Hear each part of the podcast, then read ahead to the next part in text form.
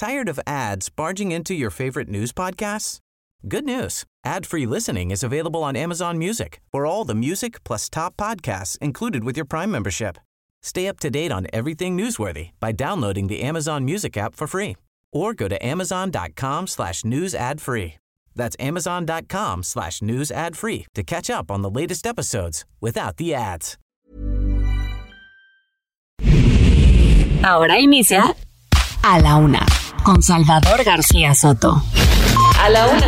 Donde la información fluye, el análisis se explica y la radio te acompaña. A la Una con Salvador García Soto. A la Una. Comenzamos.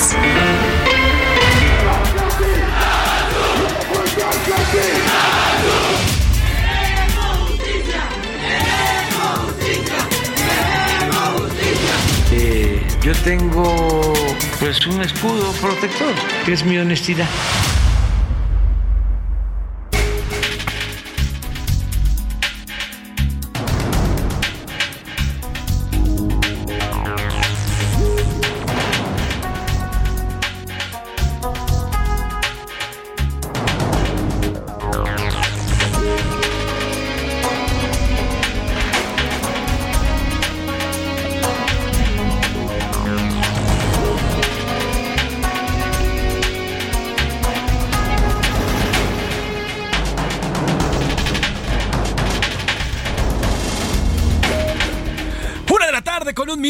De la tarde con un minuto. Bienvenidas, bienvenidos a la una con Salvador García Soto en el Heraldo Radio. A nombre del titular de este espacio, el periodista Salvador García Soto, que en unos minutos estará aquí, como todos los días, informándole y además desmenuzando la noticia. Yo soy José Luis Sánchez Macías y le vamos a informar en este martes, martes 11 de octubre. Poco a poco vamos consumiendo este décimo mes. Poco a poco, además, nos vamos acercando también al fin de año, pero además ya estamos en pleno, en, en plena temporada, pues no invernal, pero por lo menos sí de frío. Estamos en estos momentos con 19 grados centígrados, que para nosotros dirán en otros estados, ay, es nada, pero por acá en la Ciudad de México hace, hace frío y ya todos los capitalinos andamos con chamarritas, con abrigos, con bufandas, con los gorritos. Aquí en la Ciudad de México se aprecian en las paradas de autobuses, en el metro. Bueno, pues todos los capitalinos que nos estamos abrigando ya, porque le digo, el, el, eh, pues el otoño está pegando fuerte aquí en la ciudad y en gran parte de la República Mexicana con un, pues un descenso importante en las temperaturas.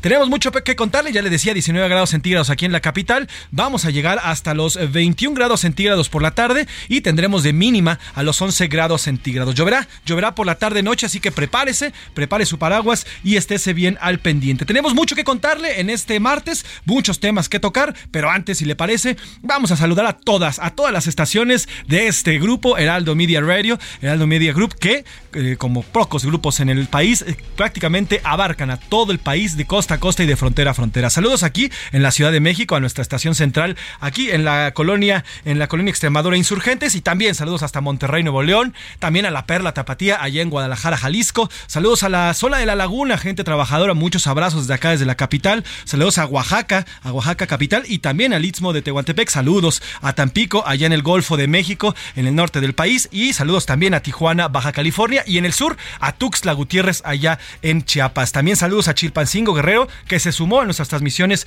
eh, en este primero de octubre. Y del otro lado del Río Bravo, ayer Estados Unidos, saludos a McAllen, Texas, a Bronzeville, Texas, a Now Media Radio San Antonio y a la ciudad de los Grandes Lagos, allá en Chicago, Illinois. También saludamos con muchísimo gusto a todas y a todos los mexicanos que nos escuchan a través de las frecuencias de Heraldo Media Group. Salvador, ¿cómo estás? Buenas tardes, buen martes. Luis Sánchez, ¿cómo estás? Buenas tardes. Buenas tardes a todos. Qué gusto saludarlos en este martes, martes ya 11 de octubre. José Luis estaba saludando a todas las ciudades donde sintonizan el Heraldo Radio. Estamos integrando esta semana, bueno, ya va por su segunda semana la estación de Chilpancingo Guerrero, donde me dicen que nos escuchan mucho, así es que les mandamos un saludo afectuoso a todos los amigos guerrerenses que sintonizan el Heraldo Radio. Y bueno, un martes nublado aquí en la Ciudad de México, frío, ¿eh? amaneció bastante fresco el día, ha empezado a partir del mediodía a salir un poco el sol, pero bueno, vamos a tener eh, sin duda temperaturas bajas en una mínima de 11, hay probabilidades de lluvia por la tarde, José Luis, así es que pues hay que abrigarse, hay que sacar la chamarrita, el abrigo, la, el impermeable, lo que tenga usted a la mano para protegerse un poco de estas temperaturas que empiezan a descender. Y vamos a los temas, si te parece, José Luis Sánchez, con los temas que tenemos preparados para la gente en este día. Nueva opción, este mediodía se presentó el nuevo frente opositor. Se llama Unidos por México y está integrado por organizaciones de la sociedad civil y van a convocar estas organizaciones a los partidos políticos a que creen una nueva alianza electoral. Esto sería la sustitución de Va por México, esta alianza que pues ya se quedó un poco desvencijada, traicionada, no la han roto formalmente, pero ya está como pues eh, fracturada por todos lados después de las traiciones de Alejandro Moreno y del PRI, que se aliaron con el gobierno de López Obrador y con Morena en, los, en el Congreso, y eso fracturó esta alianza. Con esta que presentan hoy, Unidos por México, pues se pretende eh, eh, crear un frente ciudadano y político entre partidos y ciudadanos para ir al 2024 con un candidato único. Vamos a ver esta experiencia, suena interesante. La novedad es que a esta nueva alianza, en lugar del PRI, podría sumarse en Movimiento Ciudadano. Eso es lo que se está planteando en el escenario, una alianza PAN, Movimiento Ciudadano y algún sector del PRI. Ya no el de Alejandro Moreno, que ese pues optó por acercarse al gobierno y negociar su impunidad, pero sería una, fracción del PRI, podría escindirse para irse con este nuevo, eh, nuevo propuesta de alianza y de coalición electoral. Y rapidito, este lunes la Política este lunes la Junta de Coordinación Política eh, de la Cámara de Diputados acordó discutir y votar fast track en el Pleno varias iniciativas, entre ellas esta de destinar recursos de todas las cuentas bancarias inactivas al equipamiento de los cuerpos policíacos federales, municipales y estatales. Oiga usted, ¿eh?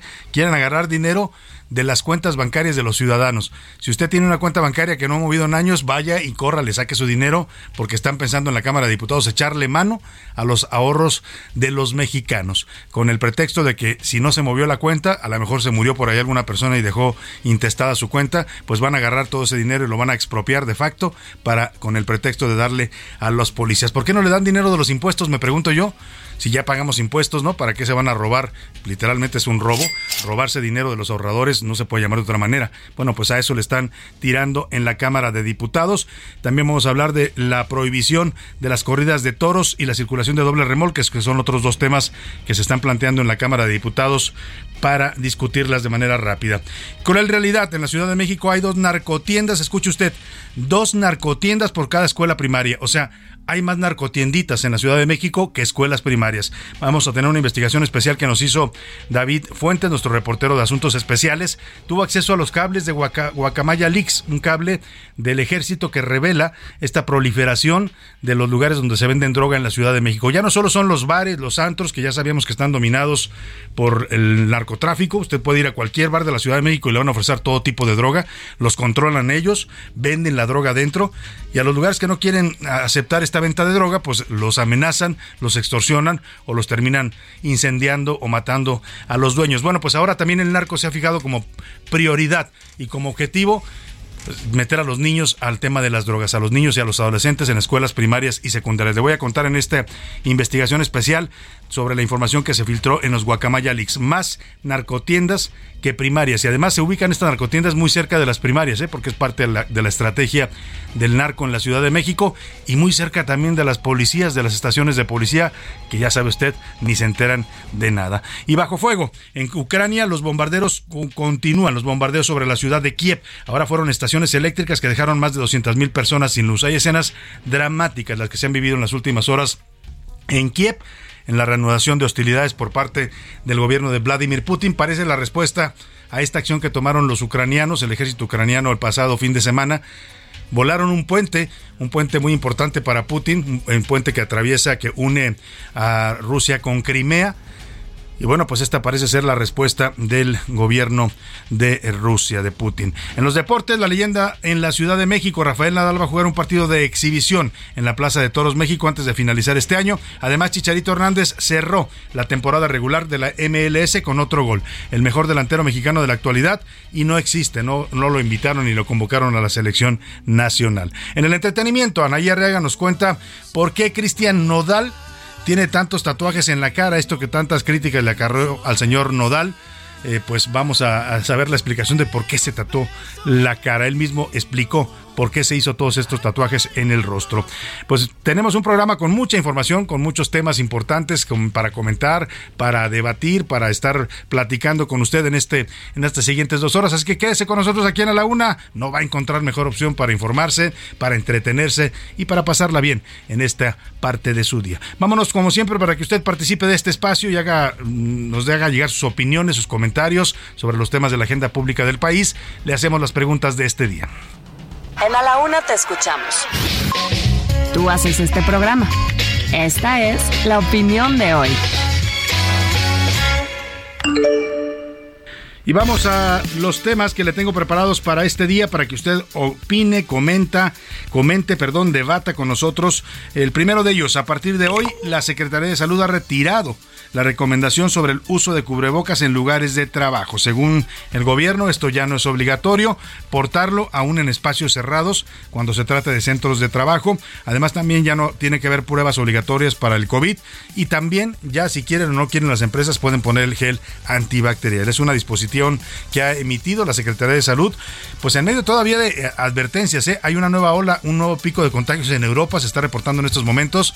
Le veía un tuit al doctor Francisco Moreno, que es el epidemiólogo del hospital ABC, y decía, cuidado, ¿eh? la experiencia demuestra que siempre, unos meses, unos dos, tres meses después de que hay un pico en Europa, nos llega otro pico acá a México. Pero el gobierno dice, no pasa nada ya, olvídense del gel, olvídense de las pruebas de COVID y olvídense del cubrebocas. Y yo le quiero preguntar, ¿usted cree que ya es momento de dejar atrás todas estas medidas sanitarias que ya no son necesarias o piensa que hay que mantenerlas todavía? Viene el invierno, viene la época de fríos, viene la influenza y por supuesto vamos a tener también nuevos contagios de COVID, que aquí sigue, ¿eh? no se ha ido de entre nosotros. Y además en un país donde no tenemos vacunada a toda la población, todavía mm, varios millones de niños mexicanos no tienen acceso a la vacuna.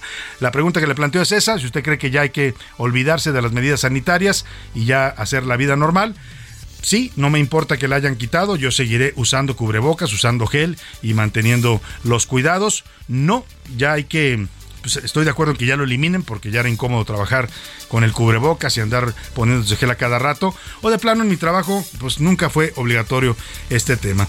Hoy en la Cámara de Diputados se aprobarán en Fast Track ya le decía algunas iniciativas, destacan esta propuesta en particular que preocupa, que es tomar el dinero de cuentas bancarias de ahorradores mexicanos, de ciudadanos, que estén inactivas. Si usted tiene una cuenta, aunque usted esté vivo, ¿eh? pero por alguna razón ahí la dejó, ya no le metió dinero, pero ahí está la cuenta y ahí está su dinero porque es un dinero que está protegido por las leyes en un banco, pues el gobierno la puede tomar la podría tomar a partir de esta reforma que quieren hacer los diputados con el pretexto de que necesitan dinero para las policías civiles.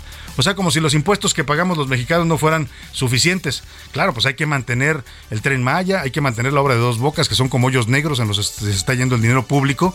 Quién sabe cuándo los vayan a terminar y si van a funcionar o no, pero hay que meterles dinero y hay que mantener pues a todos los programas sociales que se creó el presidente López Obrador. Y por eso pues ahora están buscando quitarle los ahorros a los ciudadanos, sus ahorros bancarios, con el pretexto de que sean cuentas inactivas. ¿Qué piensa de esta iniciativa que se está discutiendo en la Cámara de Diputados? Es un robo, el dinero tiene dueño y no debe ser tomado. Está bien, es un dinero que si no está usando la gente, pues no lo ocupa y debe dársele algún fin y deberían de contactar primero a familiares del ahorrador, ¿no? Suponiendo que alguien haya fallecido o esté muy enfermo y ya nunca movió la cuenta, pues primero debe contactar a sus familiares para preguntar qué se va a hacer con ese dinero. La otra pregunta que le hago tiene que ver con las corridas de toros, esta iniciativa que también se está discutiendo en la Cámara de Diputados, ya viene eh, pues eh, impulsada por varias eh, medidas que se han tomado desde el Congreso local y en los congresos federales. ¿Qué piensa usted de este tema de las corridas de toros? ¿Deben ser prohibidas definitivamente en México, como plantea esta iniciativa que se discute en la Cámara de Diputados? No deben prohibirse porque es un espectáculo artístico, que muchos así lo consideran el arte de la tauromaquia o de plano pues le da igual este tema, no le interesa si hay o no corridas de toros.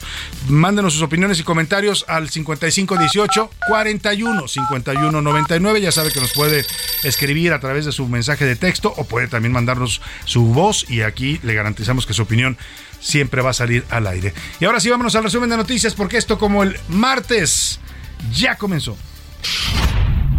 Otra más.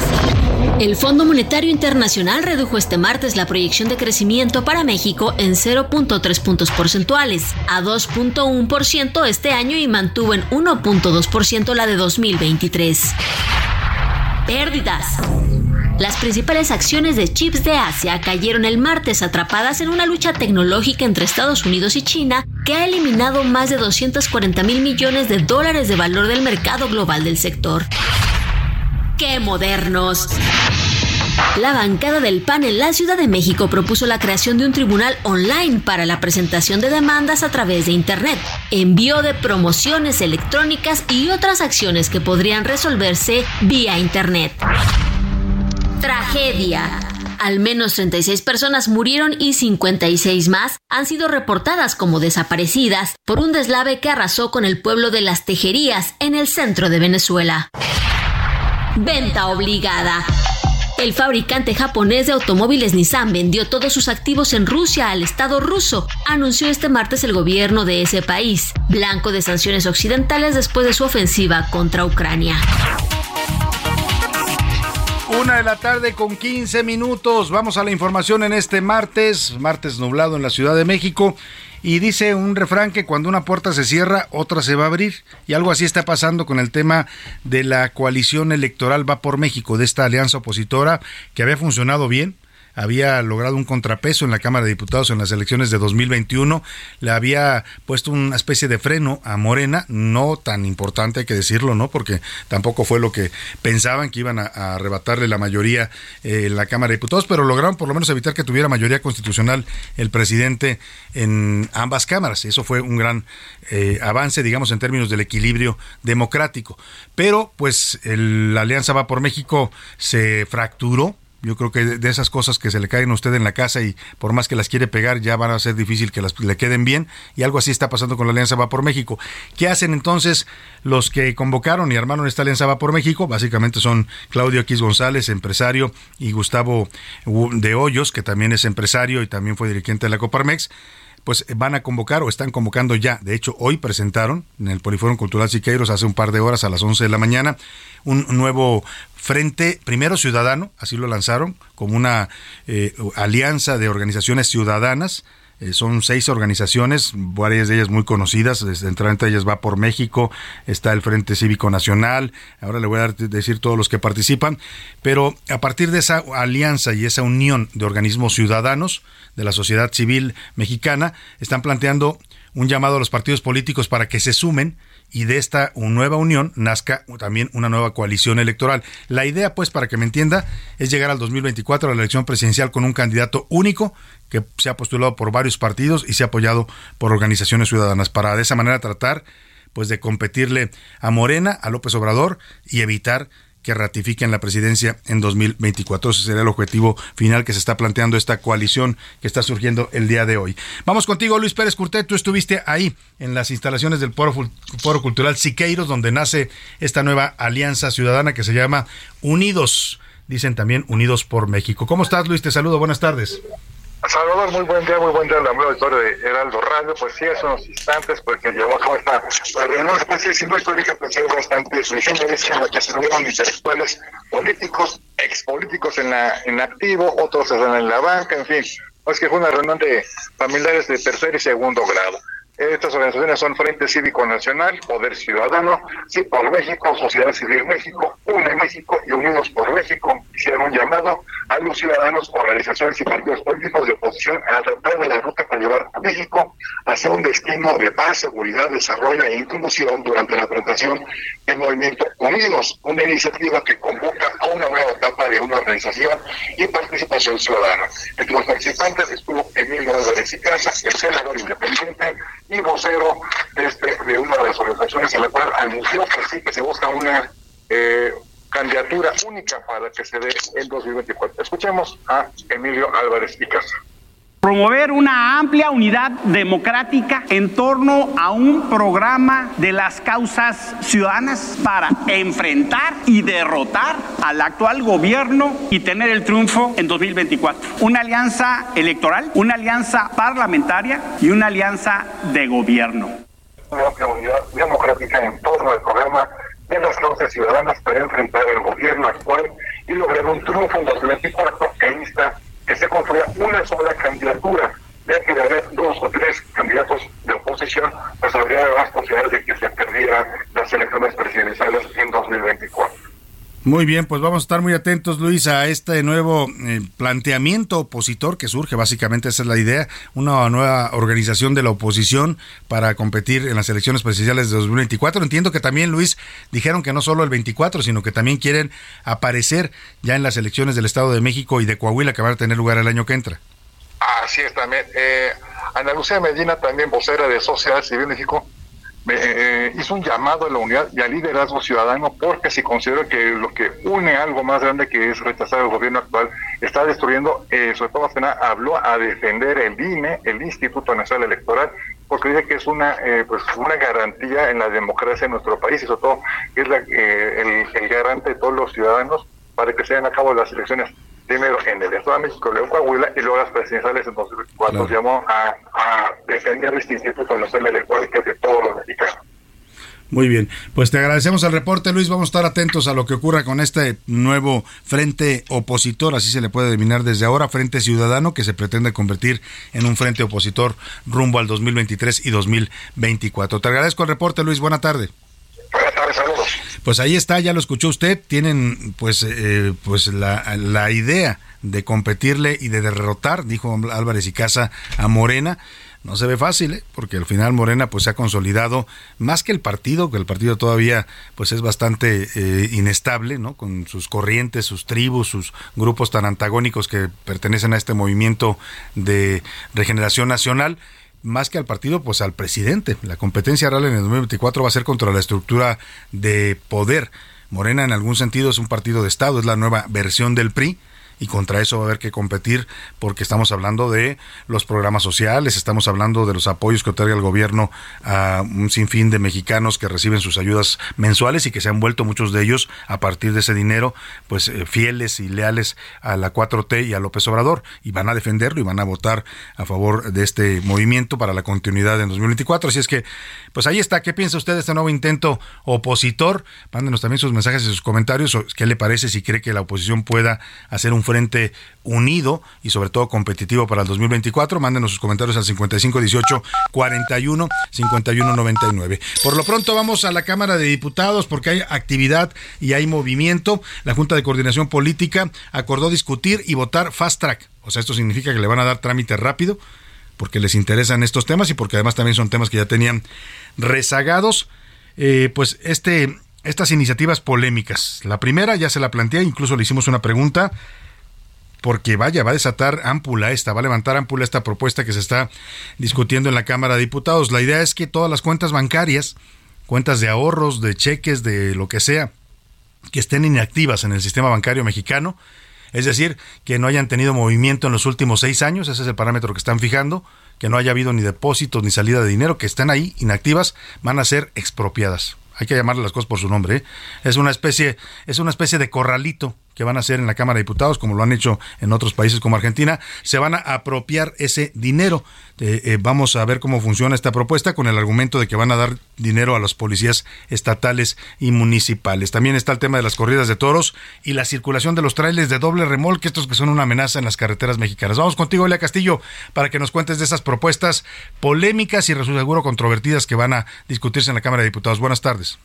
Muy buenas tardes, Salvador. Te saludo con mucho gusto a ti al auditorio. Así es, por acuerdo de la Junta de Coordinación Política de la Cámara de Diputados, bueno, pues este martes el Pleno de este órgano legislativo discutirá y votará fast track tres iniciativas. La primera para destinar los recursos de todas las cuentas bancarias inactivas o sin, o sin movimientos en los últimos seis años o más al equipamiento de los cuerpos policíacos federales, municipales y estatales, así como el dictamen que prohíbe las corridas de toros y un tercero que prohíbe la circulación de los dobles remolques en las carreteras del país. Durante la reunión que sostuvieron la tarde de ayer, los coordinadores de las siete fracciones parlamentarias que conforman la Junta de Coordinación Política aprobaron presentar durante la sesión de hoy estos proyectos con la dispensa de todos los trámites para ponerles de inmediato a consideración del Pleno de esta Cámara de Diputados. Cabe recordar, Salvador, que por tratarse de reformas secundarias únicamente requieren de mayoría absoluta, es decir, de la mitad más uno de los legisladores presentes. La, la propuesta que busca reformar la ley de instituciones de crédito no es privativa de los recursos congelados o incautados a grupos delincuenciales Pues ahí está, se quieren quedar con los ahorros de cualquier mexicano, ¿eh? Cualquier mexicano que no haya hecho movimientos en su cuenta en los últimos seis años puede perder su dinero según esta iniciativa, que además va a ser aprobada porque tiene, requiere solo mayoría simple y esa la tiene Morena y sus aliados. Vamos a la pausa y al regreso seguimos conversando con usted aquí en A la Una. Información útil y análisis puntual. En un momento regresamos. Ya estamos de vuelta en A la Una con Salvador García Soto. Tu compañía diaria al mediodía. Soriana encuentras la mayor calidad. Aprovecha que el pollo entero fresco está a 37.90 el kilo y la carne molida de res 80-20 a 87.90 el kilo. Sí, a solo 87.90 el kilo. Soriana, la de todos los mexicanos. A octubre 12, no aplica con otras promociones. Aplica restricciones. La rima de Valdés. O de Valdés la rima. Fue cumpleaños de Marcelo, desde aquí le mando abrazos, pero nada de balazos, como lo manda el abuelo. Eso sí, andamos de duelo, porque aunque estuvo invitado, por algo pues ha evitado don Obrador el pastel, pues que no jueguen con él el canciller apestado. Tiene nuevas favoritas, ejemplo, Raquel Buenrostro. Don Marcelo ya es el monstruo para el resto de señoritas, es decir, que por ahorita Ebrard anda congelado, se sentirá mal pagado y que falta gratitud. Lo que importa es la salud. Ay, Marcelo, no has parado, pues que apague ya las velas de tan sabroso pastel, aunque don Andrés Manuel lo ignore pa' que le duela. Casi le escribe una esquela en lugar de una tarjeta, lo da por muerto, la neta, que se lo lleve la flaca, son cosas de la polaca, ni al del santo lo respeta.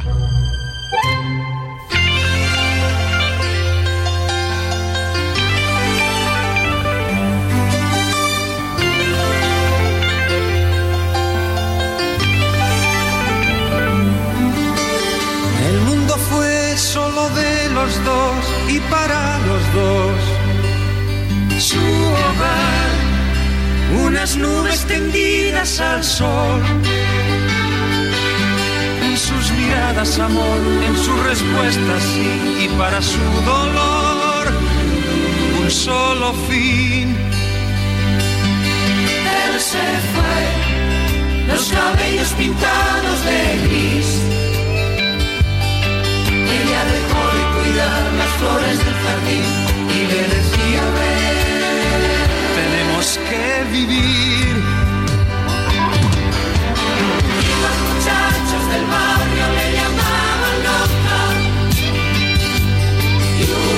Hombres vestidos de blanco le dijeron ven. Y ella gritó, no señor, ya lo ven, yo no estoy loca. Estuve loca ayer, pero fue por amor. Una de la tarde con 33 minutos. Estamos regresando de la pausa con esta canción de Mocedades, una canción de 1982 para las nuevas generaciones que nos escuchan. Mocedades fue un grupo español, un grupo vocal muy exitoso allá por los años 70s, 80s. Todavía llegaron a los 90s, ya hoy están bastante mayores, pero todavía dan algunos conciertos. Se transformaron en el consorcio. Yo los vi todavía hace algunos años aquí en México como el consorcio. Esta canción que fue escrita por José Luis Perales y bueno, pues narra una historia real, dicen algunos, de una mujer, eh, pues que se quedó esperando, como la Penélope de Serrat también más o menos, pero bueno, pues esta eh, se volvió loca de amor, dicen, y después pues la intentaron llevar a un hospital psiquiátrico, según narra la canción. Es una canción pues que tiene que ver con esta semana musical que estamos llevando para usted, eh, que, que, tiene que, pues, sobre el asunto de las enfermedades mentales y el Día Mundial de la Salud Mental. Vamos a tenerle información eh, hoy, justamente reportajes sobre cuál es la situación de esto y de las nuevas políticas del gobierno de López Obrador, eh, que dicen que ya no es necesario tener hospitales psiquiátricos y a los enfermos psiquiátricos los quieren mandar a las casas a que los cuiden los familiares. Vaya tema. Por lo pronto, escuchemos a Mocedades con esto que se llama Le llamaban loca.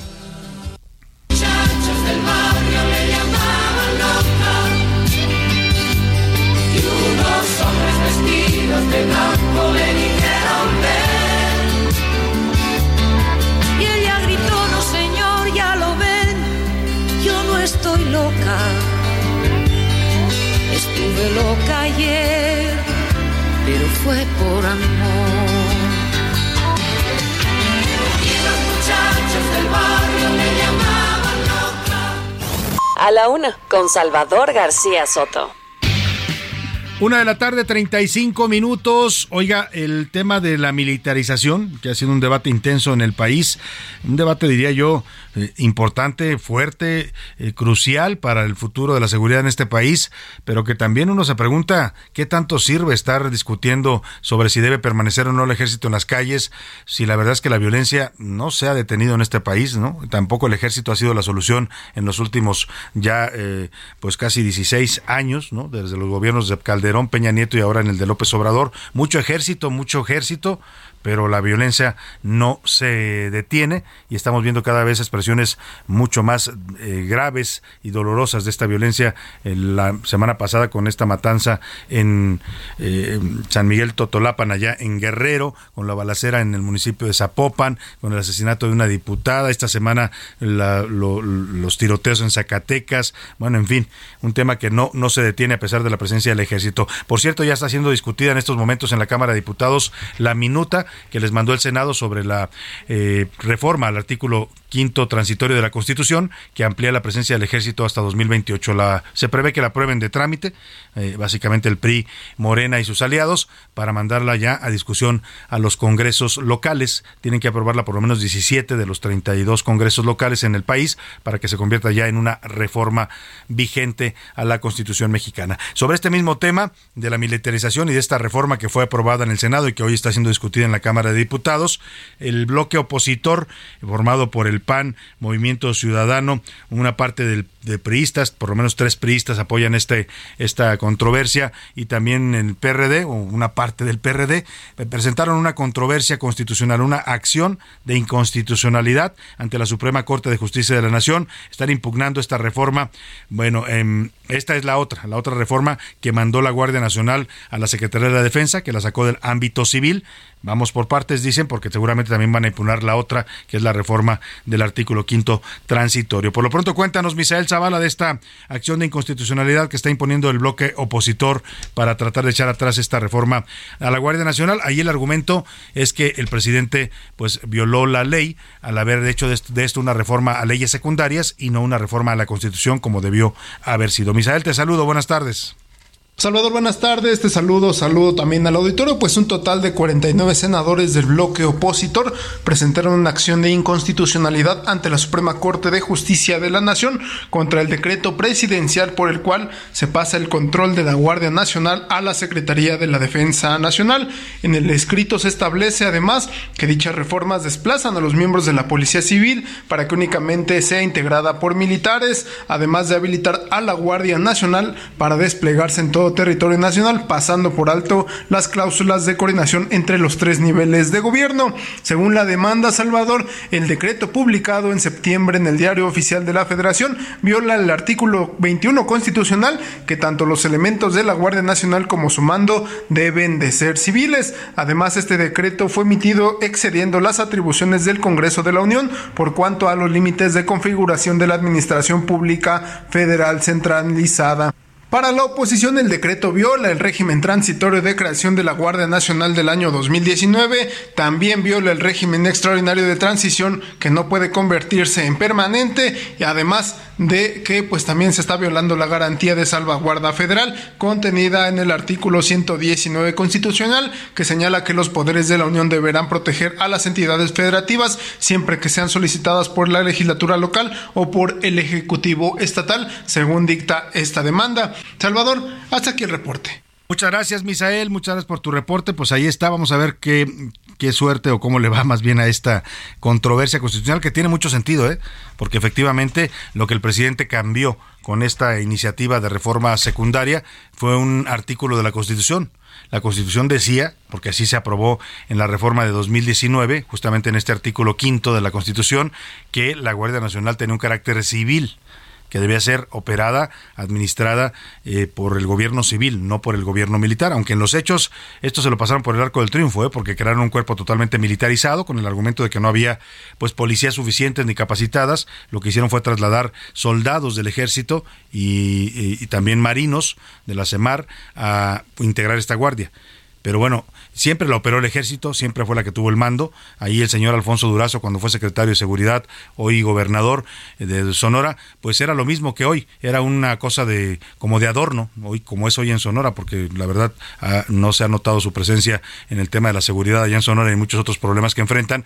Era, y los que realmente manejaban la guardia siempre fueron los militares, igual que con la actual secretaria Rosa Isela Rodríguez. Eh, y el presidente, en vez de pedir una reforma a la Constitución, que sabía que iba a estar más complicada porque no tenía los votos suficientes, pues se fue por la ley secundaria y así la pudo aprobar rápidamente con la mayoría de Morena y sus aliados. Vamos a ver cómo le va esta controversia. Por lo pronto, vamos a otro tema importante. Eh, eh, es este tema que le adelantaba y es grave, grave realmente lo que está pasando en esto que nos va a contar David López, perdóname, David Fuentes, nuestro reportero de investigaciones especiales, eh, tuvo acceso a unos cables de los Guacamaya Leaks y en un cable de la Secretaría de la Defensa se eh, comenta que el narcotráfico no solo tiene ya presencia, porque lo sabemos en la Ciudad de México, hay cárteles locales que tienen conexiones con cárteles de, nacionales, también opera aquí el cártel Jalisco Nueva Generación, el cártel de Sinaloa, pero está la Unión Tepito, está el cártel de Tláhuac, está la Antiunión, todas, todas esas derivaciones que ha habido de estos cárteles del narcotráfico que operan también en la Ciudad de México. Eh, pero ahora lo que se revela es que el narco tiene un objetivo prioritario. Ya controla toda la vida nocturna en esta ciudad. Ya tiene controlados y eh, amenaza y extorsiona y opera con la venta de drogas en antros, en restaurantes, en bares. No hay prácticamente lugar de la ciudad que se les escape. A, a donde llegue gente a pasar un rato eh, de esparcimiento, ahí está el narco presente, sobre todo en los centros nocturnos y en los bares. Y ahora también el objetivo es pues ir, ir por un público pues de futuro, así le llamaría yo, ¿no? Están tratando de meter a los niños y a los adolescentes, estudiantes de primarias y secundarias en el mundo de las drogas y para eso hacen y han intensificado una estrategia que no es nueva, ya se conocía, pero son las llamadas narcotienditas que van y las instalan cerca de donde están las escuelas. Es tal el crecimiento de estas narcotienditas que en este reporte se eh, dice que por cada escuela primaria que hay en la Ciudad de México, hay dos narcotiendas donde se venden todo tipo de drogas, marihuana, cocaína, éxtasis, para consumo de los niños. Se les va a vender allá afuera de las escuelas y la autoridad pues bien, gracias, ¿no? Andan haciendo campaña por la presidencia. Aquí le presento esta investigación especial de David Fuentes, que tuvo acceso a información de los Guacamayalix. Investigaciones especiales. En A la Una, con Salvador García Soto. El narco hasta el tuétano en CDMX revela filtraciones del grupo Guacamayas. Las filtraciones de los hackers autodenominados Grupo Guacamaya exhibieron también que el narcotráfico en la Ciudad de México se metió hasta el tuétano y tira el argumento oficial de que ese problema está bajo control aquí. En el apartado Campos de Poder, al que a la una con Salvador García Soto tuvo acceso, se revela que por cada escuela de nivel primaria hay dos narcotienditas despachando las 24 horas del día. La información, según los documentos que ya los tenía la Sedena y estos a su vez lo compartieron con el gobierno capitalino, detalla que se detectaron 87 narcotienditas a metros de planteles educativos de las colonias Centro, Morelos, Guerrero, Roma Norte, Doctores y Santa María la Ribera de la alcaldía Cuauhtémoc. La colonia con el mayor número de puntos de narcomenudeo es el Centro con 27. Le siguen la Guerrero con 26, la Morelos con 19, la Doctores con 6, la Roma Norte con 5 y la Santa María la Ribera con 4. En el documento se detalla que las colonias Morelos y Guerrero tienen por cada plantel educativo 1.3 narcotienditas. En la colonia Centro hay un punto de droga por cada plantel escolar. En la colonia Guerrero, sobre la calle Moctezuma, se ubica una estación de policía y una escuela entre cada tres narcotienditas, mientras que en la Roma Norte hay dos, ubicadas en vialidades transitadas como Insurgentes, Avenida Querétaro, Álvaro Obregón y Córdoba. En el mismo apartado se revelan las colonias que la propia Secretaría de la Defensa Nacional considera como las más peligrosas de la Ciudad de México, a nivel de lugares como Ciudad Juárez, Guerrero o Sinaloa. Están en las alcaldías Gustavo Amadero, Cuauhtémoc e Iztapalapa. El grupo Guacamayas reveló también que la delincuencia organizada utiliza tres rutas que atraviesa la Ciudad de México para el trasiego de drogas, armas y dinero en efectivo. Aquí mismo, según los documentos hackeados a la Sedena, se destaca que existen 13 grupos de narcotráfico. Los más importantes, el cártel de Sinaloa, que controla las bodegas de la central de Abasto y el aeropuerto capitalino, mientras que el cártel Jalisco Nueva Generación, a decir de las filtraciones, ha establecido negocios para el blanqueo de efectivo que van desde gasolineras, restaurantes o casas de cambio en toda la ciudad. Para A la Una con Salvador García Soto, reportó David Fuentes. Bueno, pues ahí está esta investigación especial de David Fuentes sobre las narcotiendas en la Ciudad de México. Preocupante. Y además, ¿sabe qué? Ya lo decía David, estas narcotiendas que hay en razón de dos por cada escuela primaria se ubican precisamente cerca de, normalmente están en la misma calle que las primarias y también muy cerca a veces de estaciones de policía. Por eso le decía yo que todo esto pasa pues ante la complacencia o, colusión, vaya usted a saber, de las autoridades y de la policía local. Vamos a otro tema del canto de la guacamaya. Hay muchos cables que están surgiendo, ¿eh? todos los días están surgiendo informaciones, algunas interesantes, otras que ya también parecen más de, morbo, pero vamos a hacer un recuento de los últimos cables que se han filtrado en el tema de las guacamayas. Hay, por ejemplo, uno donde la eh, Sedena dice que Estados Unidos apoyó la reelección de eh, Carlos, del señor Luis Almagro, como mm, dirigente de la eh, OEA, de la Organización de Estados Americanos. Hay otro donde la Sedena identifica a militares que comprometen la seguridad y la imagen del ejército. Aquí le presento este recuento que nos hizo Milka Ramírez. Hackeo a la Sedena. Que vamos a estarnos preocupando por eso. El caso Guacamaya, en A la Una. ¿Qué? En las filtraciones de Guacamaya Leaks se dio a conocer que el crimen organizado tiene varias rutas para el trasiego de drogas en Chiapas. Además, el sureste sería muy afectado por grupos criminales y por otros delitos como el robo de hidrocarburos, el secuestro, extorsión, robo a transporte de carga de combustible y vehículos, soborno de autoridades y narcomenudeo, así como el tráfico de indocumentados.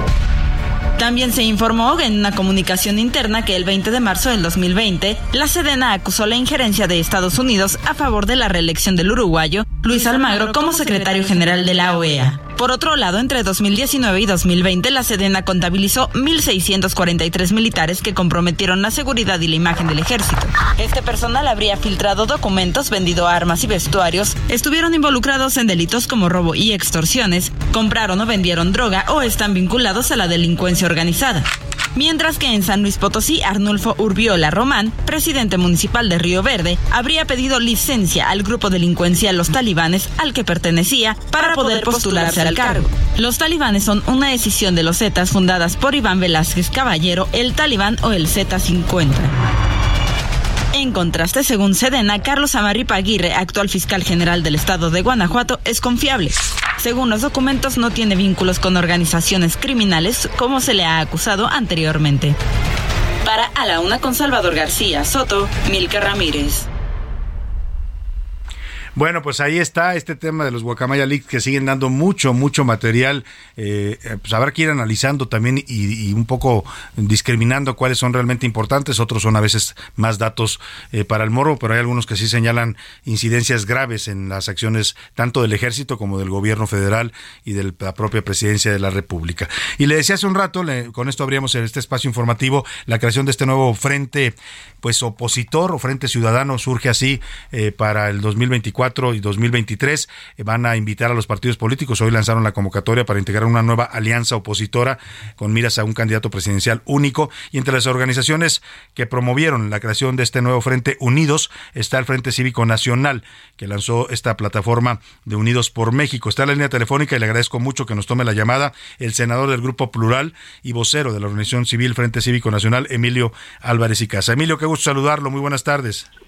Salvador, muy buenas tardes. Un fuerte abrazo por tu conducto. Igualmente. A la comunidad de Heraldo Radio, ¿cómo, ¿cómo estamos? Todo muy bien, muchas gracias. Muchas gracias, senador. Pues platíquenos de este nuevo frente. ¿Es la segunda parte, la continuación o el relevo, como le llamamos, de la Alianza Va por México? Se trata de hacer mejor y más grande lo que se hizo en el 21. Se trata, eh, Salvador, de dar una respuesta a la gente que se pregunta y qué podemos hacer de cara a las elecciones del 23 y 24. Y para decirlo en cortas y breves, es proponer un nuevo acuerdo ciudadano político que lleve una propuesta ciudadana que enfrente y derrote a la candidatura de gobierno en el 24, Salvador. Este sería un frente, se lo pregunto porque ya ayer el presidente habló de ustedes, los aludió pues con este mismo discurso de que son sus adversarios, que quieren unirse para, para hacerle daño, para eh, todo lo que maneja el presidente en sus teorías conspiratorias. Pero yo le quiero preguntar, ¿es un lo que nace con Unidos por México es un frente anti-López Obradorista o es un frente ciudadano democrático? ¿Cómo, le, cómo lo denominan? Mira, me, da mucho gusto que el presidente nos haga noticia nacional. Yo pienso que también somos noticia nacional, que bueno que él lo maneja así. Y no es un frente anti López Obrador, anti López Obrador. Es eh, una propuesta muy plural para que quienes quieran defender la libertad, la democracia y las instituciones y quieran construir un proyecto de futuro, porque no basta, Salvador, nada más quejarse lo que pasa, no basta señalar los errores y queremos construir un proyecto de futuro. Incluso estamos invitando a quienes creyeron en este gobierno y se sintieron decepcionadas, decepcionados. Es muy amplio, es una alianza plural, literalmente a favor de derechos, libertades y democracia. Ustedes hacen hoy esta llamado, esta convocatoria a los partidos políticos, estas seis organizaciones que integran el arranque de Unidos, eh, piden a los partidos que se sumen para crear una nueva coalición electoral con miras al 2023, las elecciones en el Estado de México, Coahuila y por supuesto, lo más importante también la presidencia de la República en 2024. ¿A qué partidos va dirigido este llamado? Le pregunto por lo que pasó con la Alianza Va por México y una parte importante del PRI. Vamos a convocar primero que nada a las y los ciudadanos. Es una plataforma ciudadana para organizarnos, porque sí entendemos que el 23 es muy importante y que el 24 queremos una candidatura única. Estamos convocando a todos los partidos políticos de oposición para que nos pongamos de acuerdo en un método para seleccionar una sola candidatura, pero también entendemos, Salvador, que la batalla por el Congreso de la Unión es fundamental queremos la mayoría en el Congreso. Hace tan solo unas semanas vimos qué, importante es el Congreso. Y ponernos de acuerdo en candidaturas únicas, justo en el ánimo de que se atienda una propuesta ciudadana de un programa que vamos a construir en los próximos meses, pero también lo que queremos es que haya el compromiso de un gobierno de coalición, que estén ahí presentes quienes mejor puedan ayudar a, ayudar a construir el México que, que nos dé esperanza, que nos dé alegría.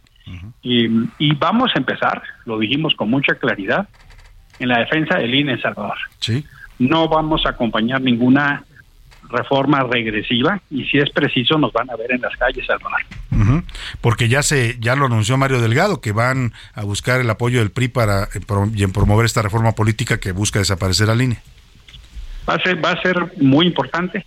Por eso la defensa de la democracia porque sin el INE no hay democracia. Y sin ciudadanos no hay INE entonces con, con mucha claridad no podemos aceptar ninguna reforma regresiva. Y ahí empieza la organización de Unidos. Estamos justo en el ánimo Salvador de pedirle a la gente que se meta a la página unidos por mx.com, es muy sencillo, unidos por mx.com y ahí van a ver pues los los procesos a los cuales les estamos invitando. Queda poco tiempo, pero estamos absolutamente convencidas y convencidos que si la ciudadanía se vuelca a participar, si si cuidamos el voto, si salimos a votar, pues tenemos muchos elementos para entonces cambiar el rumbo del país de las cosas que hoy no nos gustan. Claro, pues ahí está la oportunidad, como dice usted, para toda la gente que está inconforme, que no le gusta cómo se están manejando las cosas en este gobierno, pues hacer algo más que quejarse, como bien lo dice el senador Álvarez de Casa. Ahí está la invitación para que entre usted a esta plataforma unidos por mx.com y ahí le van a explicar cómo puede usted sumarse a este movimiento que hoy nace y que pues augura una competencia interesante eh, en la lucha por el poder aquí en el país. Le agradezco, senador, como siempre, el gusto de conversar con usted. Mi privilegio. Muy buena tarde. Muy buena tarde, senador Emilio Álvarez y Casa. Vámonos a la pausa. Se acabó la primera hora con música. La canción se llama Wish You We're Here. Ojalá estuvieras aquí. La canta Pink Floyd y es de 1995, inspirada en la nostalgia por la ausencia de un ser querido. Running over the same old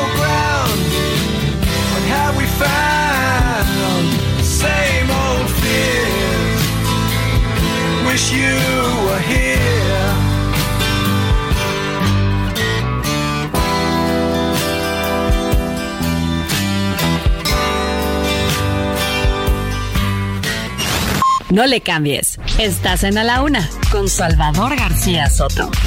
Información útil y análisis puntual. En un momento regresamos.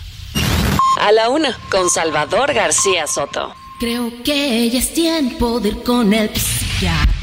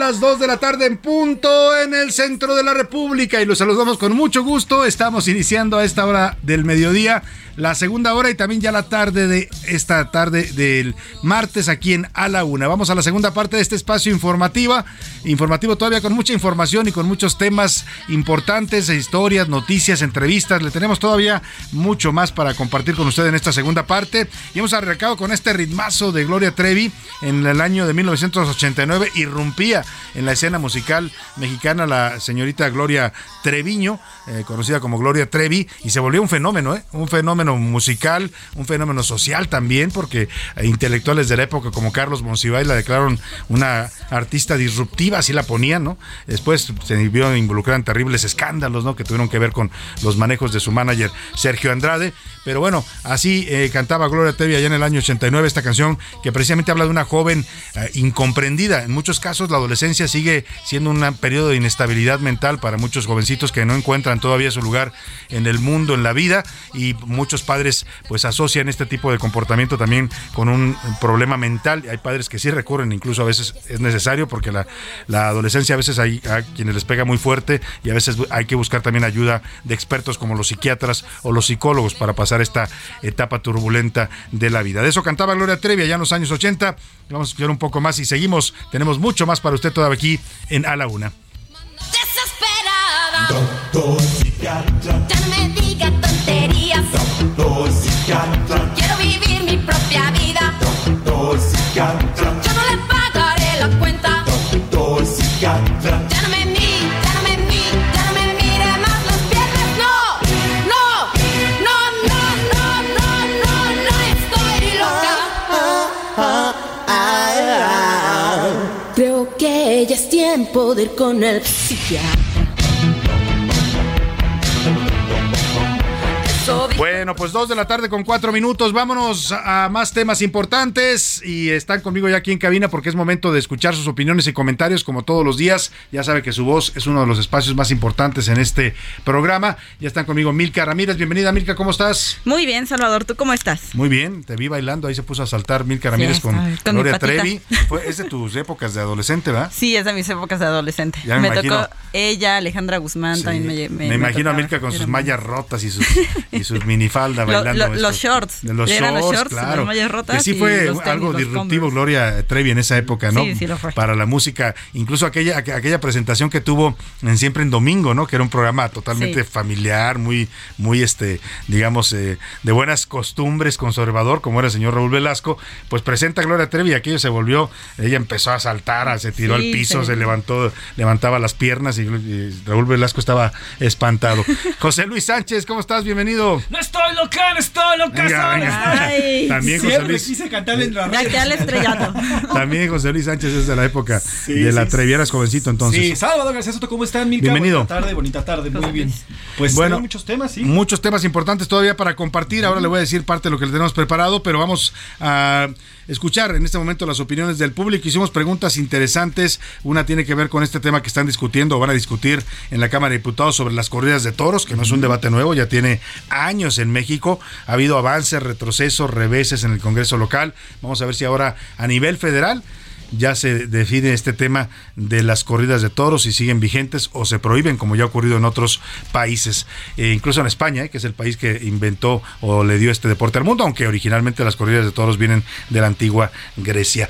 Eh, esa fue la primera pregunta, José Luis. También preguntamos sobre este dinero en los bancos. Seis años en una cuenta, si no lo mueven, el corralito, presta pa' la orquesta, el corralito que quieren aplicar en la Cámara de Diputados con el pretexto de que sean cuentas inactivas, ¿no? Que en seis años no se hayan movido y con el pretexto también porque yo no- yo lo veo como un pretexto de llevar dinero a la seguridad pública y la pregunta es ¿y los impuestos que pagamos? ¿Y nuestra lana? Ay. O sea, ¿no? ¿a dónde se están yendo? ¿A dos bocas todo? Pues yo creo. ¿Al tren Maya? Al Bocón, más Al bien. ¿no? Es Bocononón, enorme, que es que se la llama. refinería. Y también hicimos una tercera pregunta. Sí, Salvador, sobre ya a partir de hoy la Secretaría de Salud recomienda el ya no uso de los cubrebocas, gel antibacterial. O sea, y las medidas sanitarias, dice, dice salud, y dice López Gatel, que ya no son Adiós. necesarias, ¿no? Que ya si usted quiere puede relajarse, andar sin cubrebocas y no ponerse el gel antibacterial. Yo digo, y dicen algunos expertos, como el doctor Francisco Moreno, que aguas, ¿eh? Que hay un pico en estos momentos en Europa, una ola de contagios nueva. Eh, ponga que ya no sea tan grave, ¿no? Porque ya la mayor parte de la población está vacunada, pero nuevamente son contagios de COVID y que aquí lo podríamos tener también en la época invernal. Así Y es es. momento de preguntar en este espacio. ¿Qué dice el público? Tenemos muchos mensajes, Salvador. Víctor Guerrero, nos, pero Víctor Hernández desde Guerrero. Saludos a todos ustedes. La verdad es que hay una verdadera preocupación con el presidente de México porque no acepta el apoyo de Estados Unidos y otros países para combatir la delincuencia. Aquí en Guerrero, de verdad, ya no aguantamos más. Saludos, Salvador. Mira, y lo dice la gente, también nos decía ayer la gente de Zacatecas, ¿no? sí, o sea, sí. si el gobierno federal no puede, pues ¿qué hay de malo en que pidan ayuda al extranjero, o en este caso a Estados Unidos? Sí, se, se hizo durante muchos años la cooperación con agencias de- como la DEA, pero a este gobierno no le gusta eso y dicen que ellos pueden, pues la verdad es que así poder, poder, no han podido con la inseguridad. Elena Zapat, la Cepeda nos escribe, Salvador y a tu gran equipo, muy buenas tardes, que tengan un gran martes. Mi opinión es que este gobierno pues está quedando con el dinero, es corrupto y como nunca nos tiene en la miseria. Y todavía que nos quieren robar los ahorros con sacrificios que hemos tenido, bueno pues ojalá no lo hagan y mejor que dediquen dinero del erario para pagar a los policías que tanta falta les hacen a estas personas que. Dios defienden, arriesgan su vida por una bico. Yo no sé si estén quedando con el dinero, lo que sí sé es que está habiendo un gasto desorbitado, porque mire, darle dinero a la gente en los programas sociales es algo que sí, da muchos votos, ¿no? Y es bueno para mucha gente. Yo siempre he dicho, yo estoy a favor de algunas ayudas, el caso de los adultos mayores me parece muy válido, no me gusta este programa de jóvenes construyendo el futuro porque no ha dado resultados y le siguen metiendo dinero, el, ese de Sembrando Vida fue un fiasco. O sea, lo único que provocaron es que fueran a deforestar eh, terrenos para luego cobrar por sembrar árboles nuevos. No supe de un caso incluso de una persona que tenía su rancho durante muchos años lo tuvo su familia y, lo- y se metieron campesinos a talar los árboles que había árboles ah, viejos para sembrar nuevos y así poder inscribirse en Sembrando Vida. Eso fue lo único que provocaron esos programas. Y esos programas consumen mucho dinero. ¿eh? Cada mes hay que estarle pagando a la gente cada dos meses y no hay dinero que alcance para ese tipo de subsidios. Así es, Salvador García Soto, muy buenas tardes eh, y muy buenas tardes a tu gran equipo. Soy Juan Manuel desde Iztapalapa, no dice para el mundo, pero eso lo decimos nosotros. Saludos a ti y a tu gran equipo. Con relación a la instalación de narcotiendas, es lamentable y monstruoso ver las intenciones del crimen organizado. No tienen escrúpulos, solo les importa el dinero y no el futuro de México. Así está nuestro gobierno y así está cómo nos están gobernando. Y lo grave es que la autoridad no haga nada al respecto, ¿no? No esté combatiendo este fenómeno donde ya está documentado incluso por el ejército que hay dos narcotiendas por cada escuela primaria en la Ciudad de México. Jesús Martínez González de aquí, de la Ciudad de México, también nos dice, gran reportaje el que presentaron hoy, por favor métanse ahí al Instituto Politécnico Nacional y a la UNAM. Ahí van a encontrar dealers en los Mira. pasillos de las preparatorias, dealers también en los parques y dealers dentro de las mismas, eh, eh, tanto vocacionales como bachilleratos. Ya están en todos lados. El, el crimen organizado, Mirka, el narcotráfico es como un cáncer. Lamentablemente se extendió sobre todo México. No hay ciudad del país a donde no vaya usted, en donde le ofrezcan droga en los baños de los bares, de los antros, de las cantinas. En todos lados están presentes, lamentablemente. Me, me río, Salvador, no porque sea gracioso, sino porque volteé a ver a nuestro productor Esponda que, y Laura, que venimos de la UNAM. Y es cierto, de hecho, en mi generación, cuando estaba todavía en la universidad, vimos como, pues tristemente, estos eh, narcomenudistas empezaban a ganar terreno dentro de la facultad. Se metían O sea, ya a las escuelas, a las Sí, facultades. de, de hecho tengo te- te- tengo marcada la, la imagen de unas personas que todos sabíamos que vendían drogas y entraban con perros y entraban armados.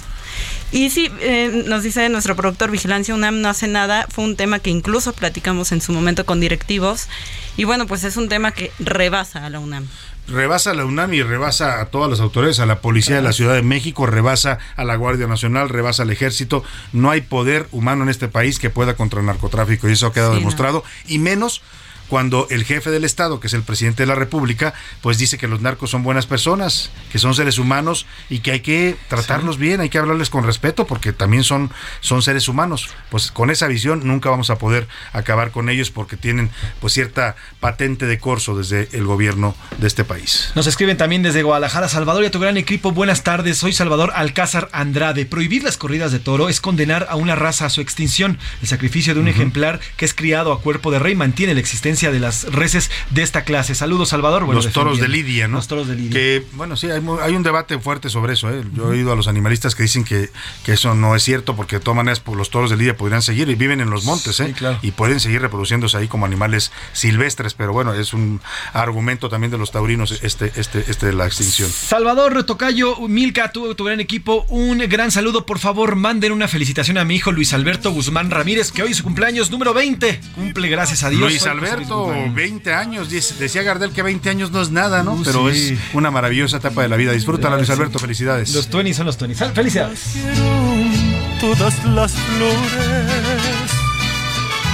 Y también, también vamos a ver qué dice nuestra comunidad en Twitter, en arroba S García Soto, también a las preguntas que formulamos, en lo que José Luis ve más mensajes y más saludos, Milka. Sobre el tema de la iniciativa para lo del dinero y las cuentas durante seis años, que se queden la lana, Ujú. el 86% dice que es un robo. Yo No, soy de ese pues 86%. es un robo, oye, es dinero de la gente, ¿no? Sí, y, y si alguna cuenta está inactiva, yo decía, a lo mejor el familiar murió o está muy enfermo, pero habrá que ver quién, quién puede hacerse cargo de ese recurso, ¿no? Sí, claro, digo, ¿O ya quién puede reclamarlo? nadie, pues, otro cuento, pero Exactamente, porque además es también son herencias también que se pueden transmitir de acuerdo a las leyes eh, de- civiles. exactamente. El 1% dice que es dinero que no se utiliza y el 13% dice que sí, que deben de contactar a la familia. Sobre el tema del cubrebocas, el 18% dice que ya no lo usarán, el 75% dice que van a seguir usándolo y el 7% dice que en realidad nunca lo pidieron. Nunca pidieron el cubrebocas. Bueno, pues ahí está. Eh, tenemos otra pregunta sobre los tauromaquia. ¿Ya entró o no entró a Twitter? Tenemos, ah. ¿Sí entró a Twitter? Ya, ya no entró Ya a no Twitter. entró a ya no entró a Bueno. Twitter, bueno. Tenemos ¿Qué más tenemos muchísimos más mensajes. Seguir con el cubrebocas es amar a la vida, es amar a tu prójimo. Por favor, no se lo quiten y síganlo usando en sus empleos y en los lugares donde están trabajando. Saludos, la señora Berta nos dice. Saludos, desde señora aquí Berta. la Ciudad de México. Salvador, buenas tardes. Como siempre, envío cordial saludo. Con respecto a la primera pregunta, me parece un robo en despoblado que hayan, eh, que hagan esto y que se, que se- se queden con los recursos. Y si tengo saldo en contra o una tarjeta que ya no utilizo, Pues que lo si pague el cobran, gobierno. Pues sí, Si es lo que van a dice ella. apropiarse de las cosas. Que me lo paguen, dice, nos dice Marco Antonio también, Pues que sí. Me paguen esa, Es esa buena deuda que propuesta.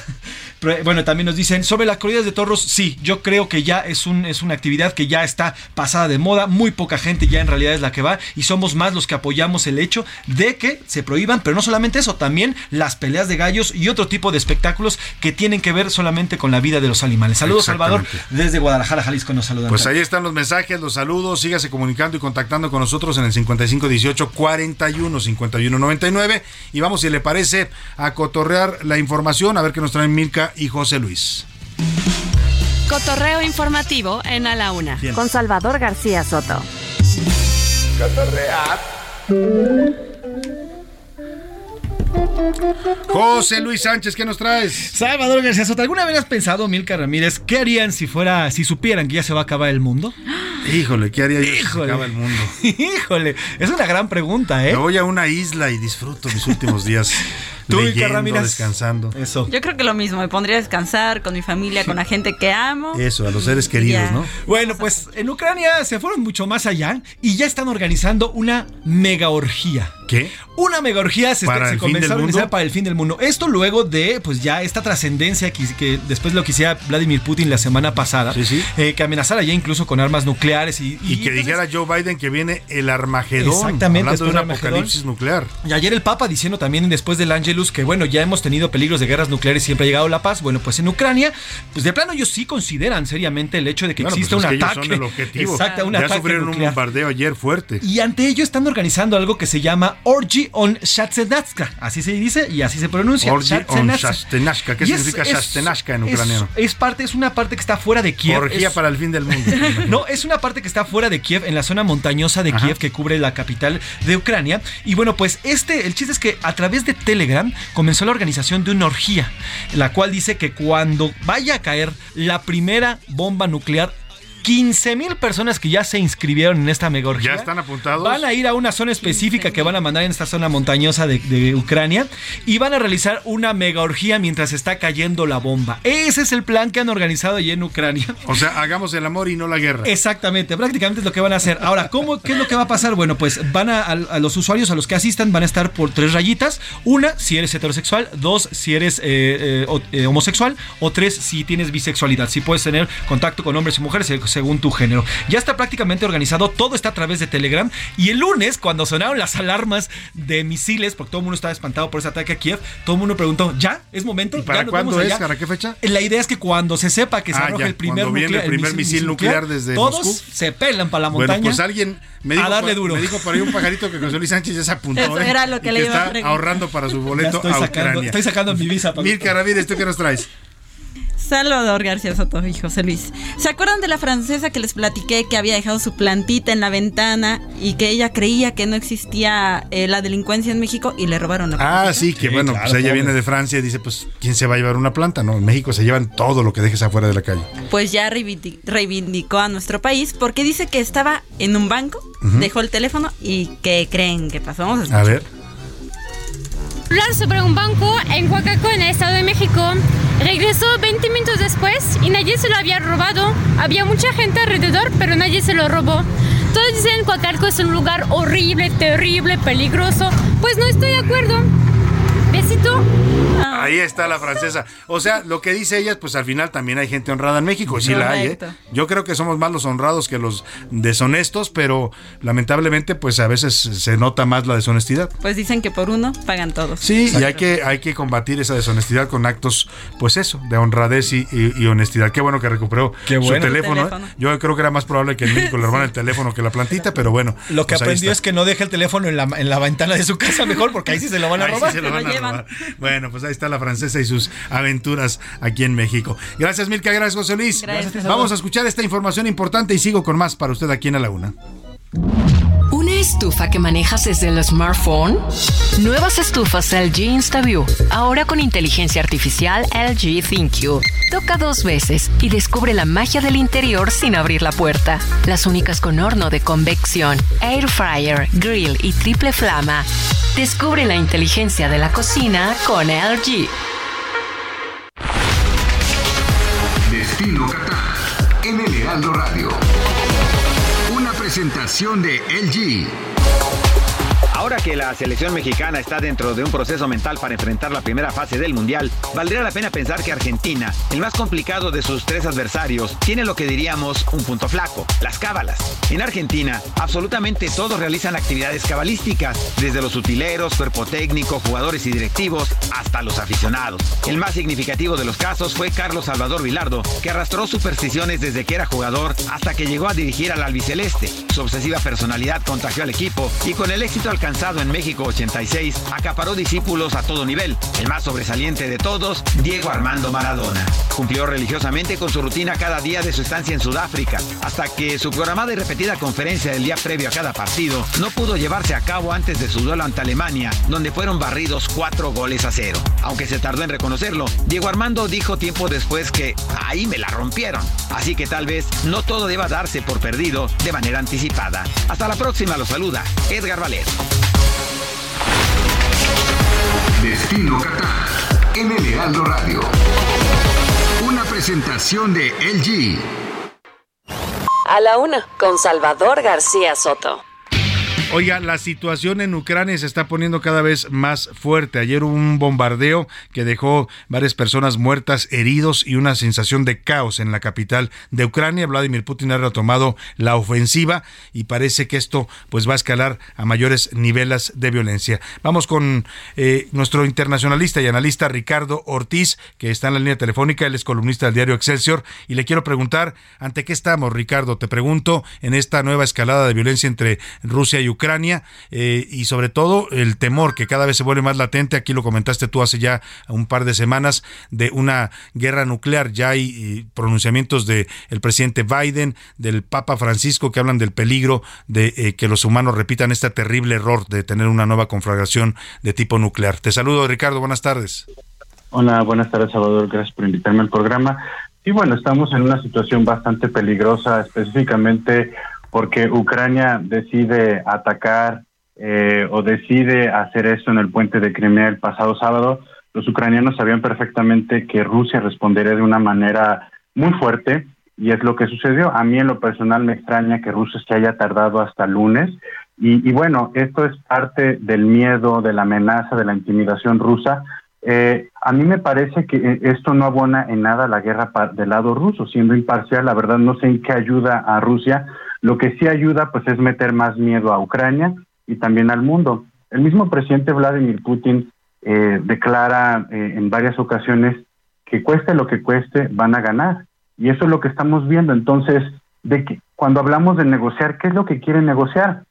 Prácticamente quieren negociar todo el Donbass, quieren eh, negociar esas cuatro regiones anexadas hace algunos días y la amenaza nuclear. muchas personas me han criticado pero yo sigo insistiendo que tarde o temprano Rusia va a tener que tomar una decisión por cómo le está yendo en la guerra en estos momentos. Y al ir perdiendo esa guerra o prácticamente ir perdiendo esos territorios cada vez más, Rusia tendrá eh, una o dos salidas y una de esas salidas será el tema nuclear. Yo sé, Salvador, que has hablado tú también sobre esto y yo lo, también lo estoy hablando, pero existe este, esta amenaza nuclear, existe el tema nuclear y lo estamos viendo prácticamente en estos días, lo estamos viendo, por ejemplo, hace unas horas sale la información de Elon Musk, en donde habla con Putin prácticamente hace algunos días antes de, de tuitear sobre el plan de paz de, de la guerra y prácticamente Putin no desestima una guerra nuclear, no desestima un ataque nuclear. Entonces, Europa se tiene que ir preparando junto con Ucrania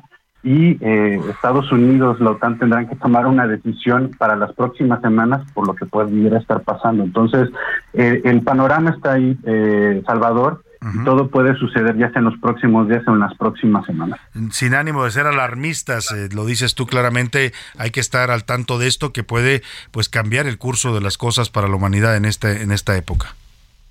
Sí, definitivamente, y seguiremos viendo esos bombardeos eh, rusos, los cuales han sido solamente efectivos para una cosa, Salvador, y lo sigo repitiendo, es intimidar a Ucrania porque de ahí en fuera, dentro de la guerra, no están haciendo nada efectivos para Rusia. Le pegaron a uno de los simbolismos rusos muy fuertes que tenía Rusia, el puente de Crimea, y la historia rusa está llena de esos simbolismos. Entonces, ¿tú crees que Rusia no iba a reaccionar de una, de una manera así? Y te lo puedo decir, puede reaccionar de una manera totalmente más fuerte si lo decide el presidente Vladimir Putin en las próximas semanas. Pues vamos a estar muy atentos y por supuesto consultando a expertos como tú en este tema. No hay que caer en pánico, pero sí hay que estar informados y enterados de esta situación que está viviendo el mundo en esta región de Europa del Este. Te agradezco mucho como siempre tu análisis en este espacio, Ricardo. Gracias, Salvador. Un abrazo. Hasta Ricardo Ortiz, analista internacionalista y también columnista del diario Excelsior. Vamos a la pausa con música. Se llama La Locura y la cantó Yair en 2004, uno de los pocos talentos que surgieron de la academia y que lograron hacer, consolidar una carrera musical.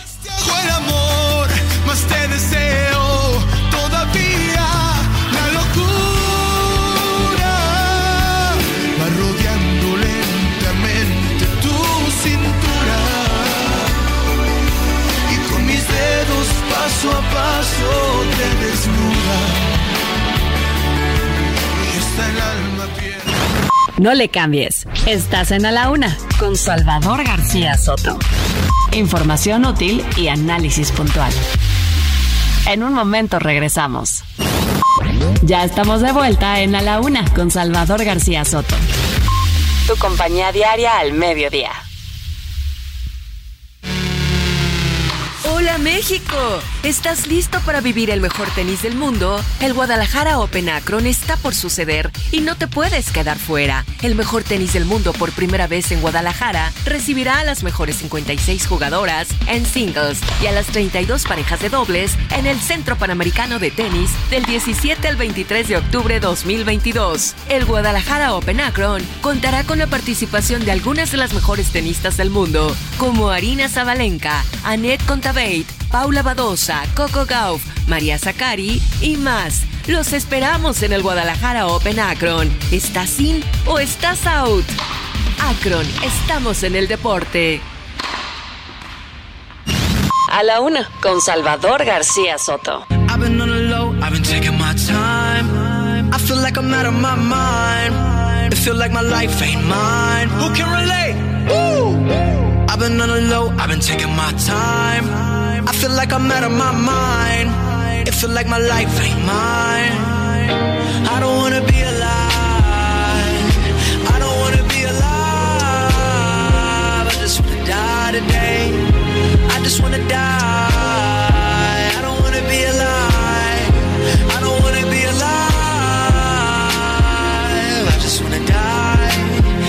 And tell you why. All this other shit I'm talking about, they think they know it. I've been praying for somebody to save me. No one's heroic in my life, don't even matter. I know it, I know it, I know I'm hurting deep down, but can't show it. I never had a place to call my own. I never had a home. Ain't nobody calling my phone. Where you been? Where you at? What's on your mind? They say every life precious, but nobody care about mine. I've been on the low, I've been taking.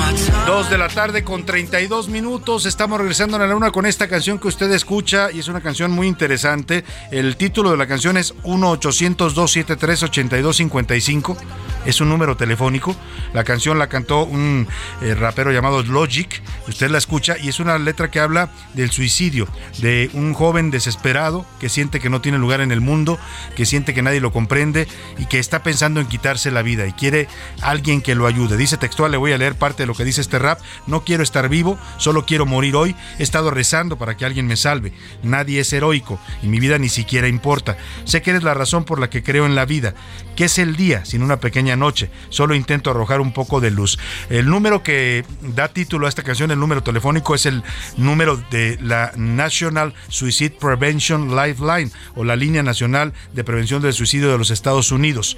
Esta canción, después de que se estrenó, de acuerdo con cifras gubernamentales, en las tres semanas posteriores al lanzamiento de esta canción, las llamadas dirigidas a este número aumentaron 27%. Es decir, a muchos jóvenes este rap les ayudó a entender que sí hay una salida, que no siempre el suicidio es la mejor solución a sus problemas y a su estado de ánimo, a su depresión, a su ansiedad, a lo que están viviendo. Una generación en un mundo cada vez más complicado y que enfrentan de manera distinta a lo que hacíamos otras generaciones esta realidad que les tocó vivir. Escuchamos un poco más de esta canción de Logic que se llama 1-800-273-8255 y cuando usted se sienta desesperado, si tiene un hijo adolescente, un joven que está pasando por estas etapas, hable con él y sobre todo búsquele ayúdele a buscar ayuda profesional, porque sí hay salida a estos problemas de depresión, ansiedad y estrés.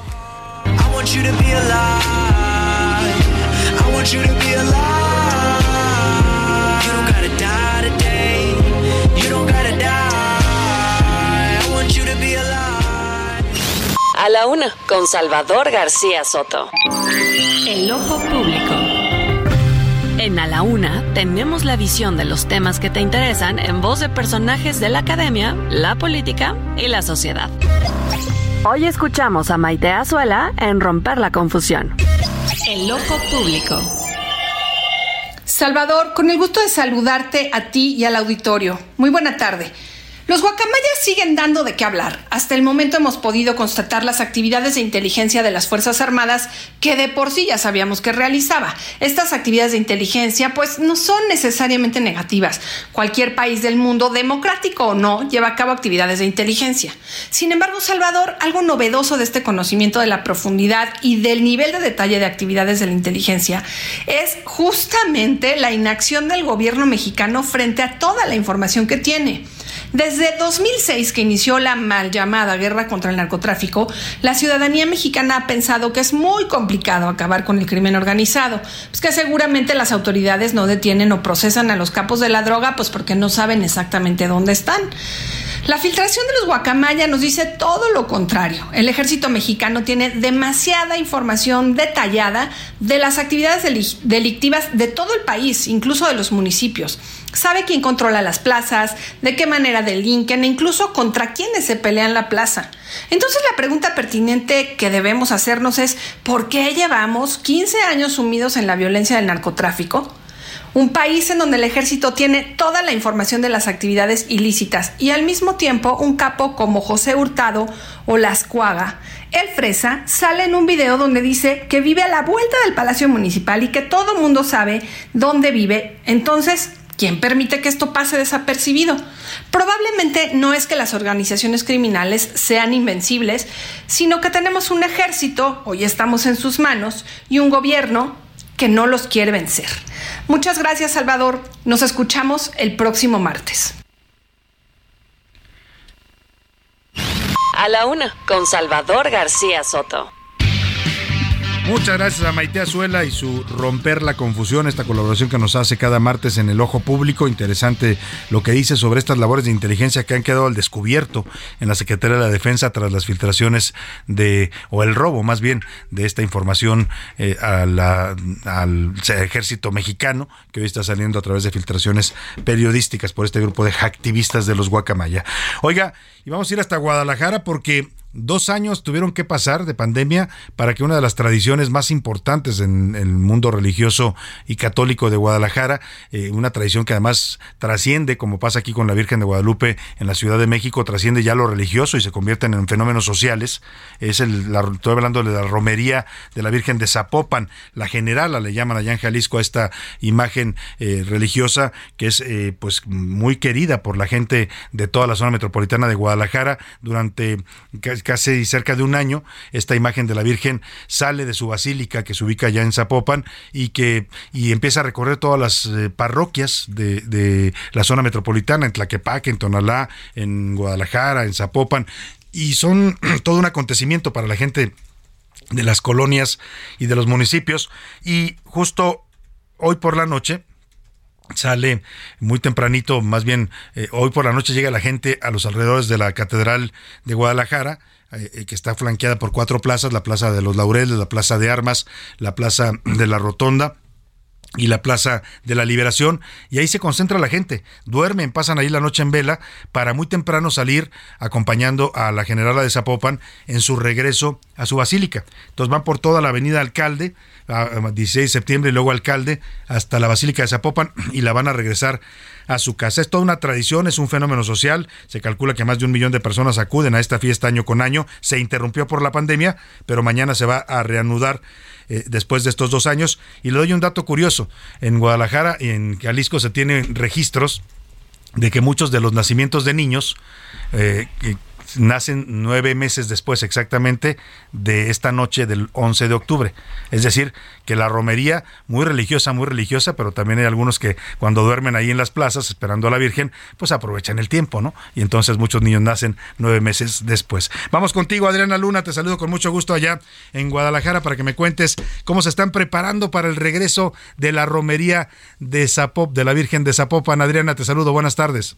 Gracias, mi chava. Buenas tardes a todos. Esta es la segunda peregrinación más importante de México, luego de la de Guadalupe, como tú bien lo comentabas.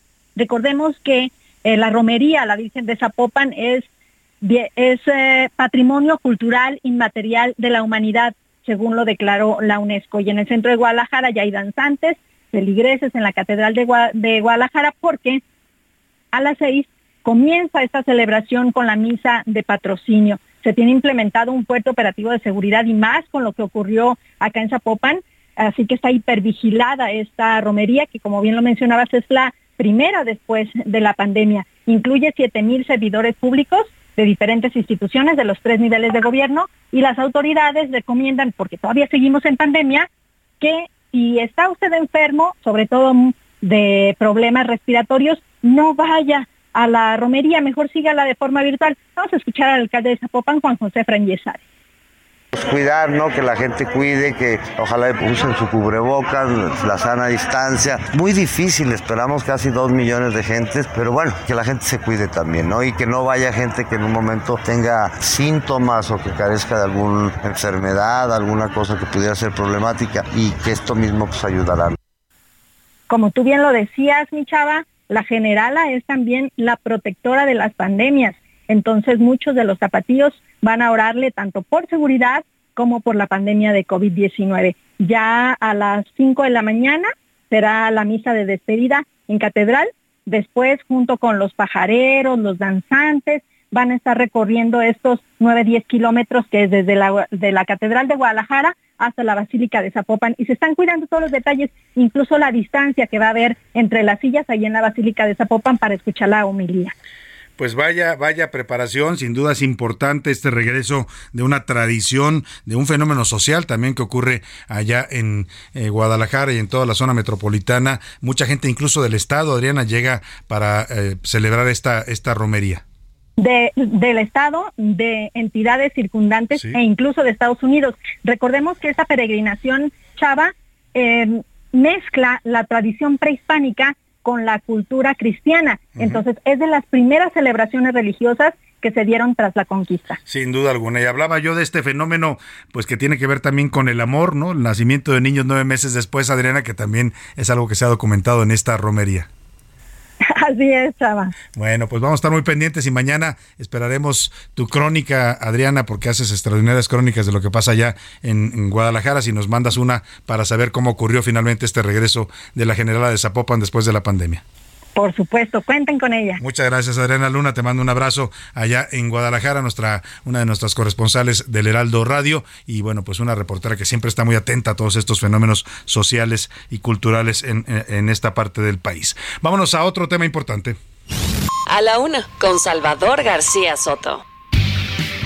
Y oiga, esta semana le hemos dedicado a este tema porque ayer, el lunes, se conmemoró el Día Mundial de la Salud Mental, un tema que ya hemos hablado, es importante abordar, conocer, tratar, dialogar en familia y dialogar con uno mismo. ¿Qué tanto uno está bien o qué tanto está pasando por una, un momento de desequilibrio mental? Que todos podemos tenerlo, ¿eh?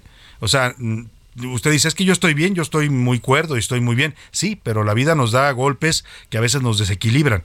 La mente es algo frágil, la mente no es algo que se vaya a mantener siempre estable. La mente depende pues de los estímulos que recibe, de las situaciones, del estado de salud, de los eh, eh, todo lo que uno va viviendo, las emociones, ¿no? Nos impactan, nuestras relaciones personales. Así es que hay que estar siempre cuidando, así como cuidamos nuestro cuerpo, nos alimentamos bien, eh, hacemos ejercicio, procuramos tener un cuerpo sano, también la mente tenemos que cuidar y tenemos que atenderla cuando necesita ayuda. Le hemos informado de esta celebración y también de un dato delicado que se está dando en este momento en el sector salud de México, en el gobierno de la 4T. Hicieron un replanteamiento del sistema de salud eh, en materia psiquiátrica de acuerdo con las nuevas directivas que ha fijado la Secretaría de Salud a cargo del señor eh, Jorge mm, Alcocer, y por supuesto tiene mucho que ver también ahí lo que opina López Gatel, el subsecretario, pues dicen que ya no es necesario internar a los pacientes psiquiátricos. De hecho, hay una disposición para ir cerrando poco a poco los hospitales psiquiátricos que existen en México, en toda la República. ¿eh? ¿Por qué? Porque la nueva directriz es que si usted tiene un enfermo psiquiátrico en la familia, pues tiene que atenderlo en su casa. Y yo me pregunto, ¿qué van a hacer quienes tienen familiares que tienen eh, enfermedades graves como la esquizofrenia? Enfermedades que incluso ponen en riesgo no solo al paciente, sino a la familia, a, su entorno, a la gente que está cerca de ellos, a la sociedad. Esto es delicadísimo lo que ha decidido este gobierno y están empezando a ejecutarlo. Mariana González, reportera del Heraldo Media Group, nos cuenta cómo se está definiendo esta nueva política psiquiátrica en la Secretaría de Salud. paciente de 40 años diagnosticado con esquizofrenia. Hace unos meses su madre lo abandonó y quedó al cuidado de su abuela. Ella, de más de 80 años, no soportó la responsabilidad de tener a cargo a un enfermo mental y murió. Daneru George es su sobrino y ahora busca mantener la integridad de su tío y de su familia. Se registra el inicio del padecimiento desde los 12 años, lastimosamente por las circunstancias temporales en las que se encontraba la familia. Yo era muy pequeño en aquel entonces. No se pudo abordar la situación de la forma adecuada. La condición de Fernando empeorado y sus brotes psicóticos son cada vez más agresivos. Son alteraciones mentales en las que no distingue la realidad de lo que fabrica su mente.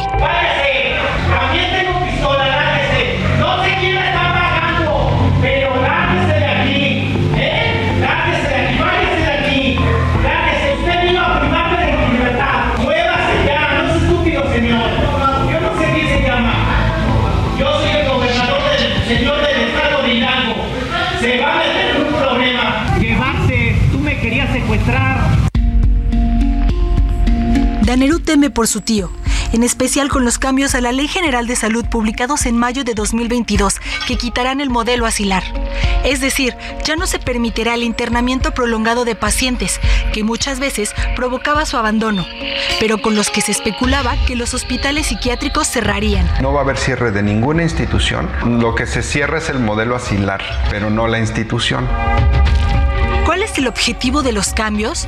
Que los pacientes sean atendidos en centros de salud y hospitales generales y evitar que lleguen a instituciones psiquiátricas.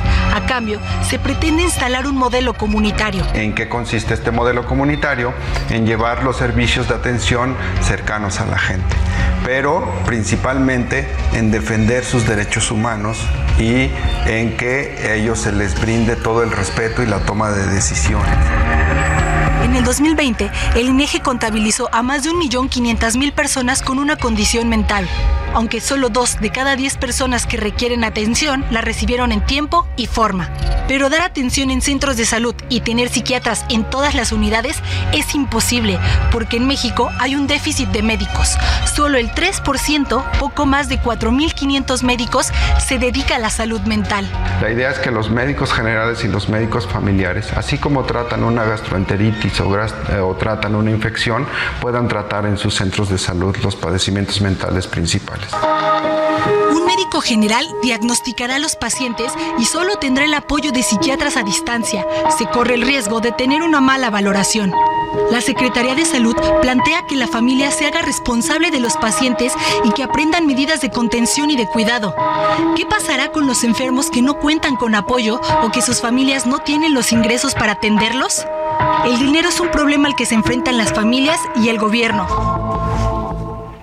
Qué tema este que nos expone Mariana González, esta directriz de la Secretaría de Salud del Gobierno Federal, que está diciendo que va a desaparecer ya el modelo asilar, así se le llama a esta posibilidad que tienen eh, los familiares de pacientes psiquiátricos de internarlos en un hospital para que ahí les den los cuidados necesarios, los medicamentos que necesitan y para que los ah, puedan manejar. Yo, le, yo me pregunto, y, cerraba su buen reportaje que hizo Mariana González, vamos a darle seguimiento a este tema, ¿qué van a hacer las familias con una persona con un padecimiento psiquiátrico? O sea, hay padecimientos psiquiátricos que se pueden tratar, que puede uno ir con un eh, especialista que lo diagnostique, que le dé medicamento y se pueden atender en su casa la depresión, eh, no sé, algunos, algún tipo de desequilibrios, la bipolaridad, pero hay algunos que ya son enfermedades graves, como es la esquizofrenia, eh, la paranoia, todas estas enfermedades que hacen que la gente pues ya no tenga autocontrol y que se conviertan en un peligro para ellos y para la sociedad, para la familia. Vaya tema este, de verdad. Le vamos a dar seguimiento. Es parte de lo que estamos hablando esta semana sobre las enfermedades mentales. Mañana le voy a tener toda más información sobre cómo está el panorama en este momento, en una segunda parte de estas investigaciones que estamos haciendo sobre salud mental. Pero por lo pronto quiero darle los números de apoyo psicológico gratuito, opciones que hay para que usted se comunique en caso de que tenga una persona o usted mismo si se está sintiendo mal, si siente que ya no puede con la depresión, con la ansiedad, con el estrés, eh, con la tristeza, con lo que le esté afectando en este momento en su vida, que le esté impidiendo funcionar adecuadamente, pues le doy estos números. Eh, uno de ellos es la línea de la vida anote si tiene por ahí alguna pluma, papel o en su celular, se lo doy con gusto, línea de la vida, que es una línea donde atienden médicos especialistas para pues hablar con personas que están en situación desesperada y a orientarlos cómo pueden también tratarse los padecimientos que tengan. Es el número 800, es un número gratuito, 800 911 2000. Repito, línea de la vida 800 911 2000. La línea del Consejo Ciudadano, de aquí en la Ciudad de México, que también ofrece apoyo psicológico y psiquiátrico gratuito, 55 55 33. A ver, creo que aquí ya me pusieron un número de más. A ver si me revisan la línea del Consejo Ciudadano.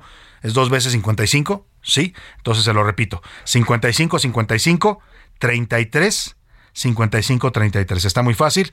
55 55 33 55 33. Es la línea del Consejo Ciudadano. También está la línea UNAM para apoyo psicológico y psiquiátrico. Es el 55 50 25 08 55. Repito, línea UNAM 55 50 25 08 55. Y finalmente Locatel que en Locatel pues también hay una eh, hay una línea especializada en atención psicológica y psiquiátrica 55 56 58 11 11 55 56 58 11 11. Ahí están los números y vamos a estar hablando más de este tema, por supuesto, a lo largo de la semana, además de escuchar música alusiva a estos padecimientos y enfermedades y desequilibrios mentales. Vamos por lo pronto al entretenimiento. Vamos a platicar con Anaí Arriaga de Cristian Nodal, hablando de la locura de amor, ¿no? Después de su relación con Belinda,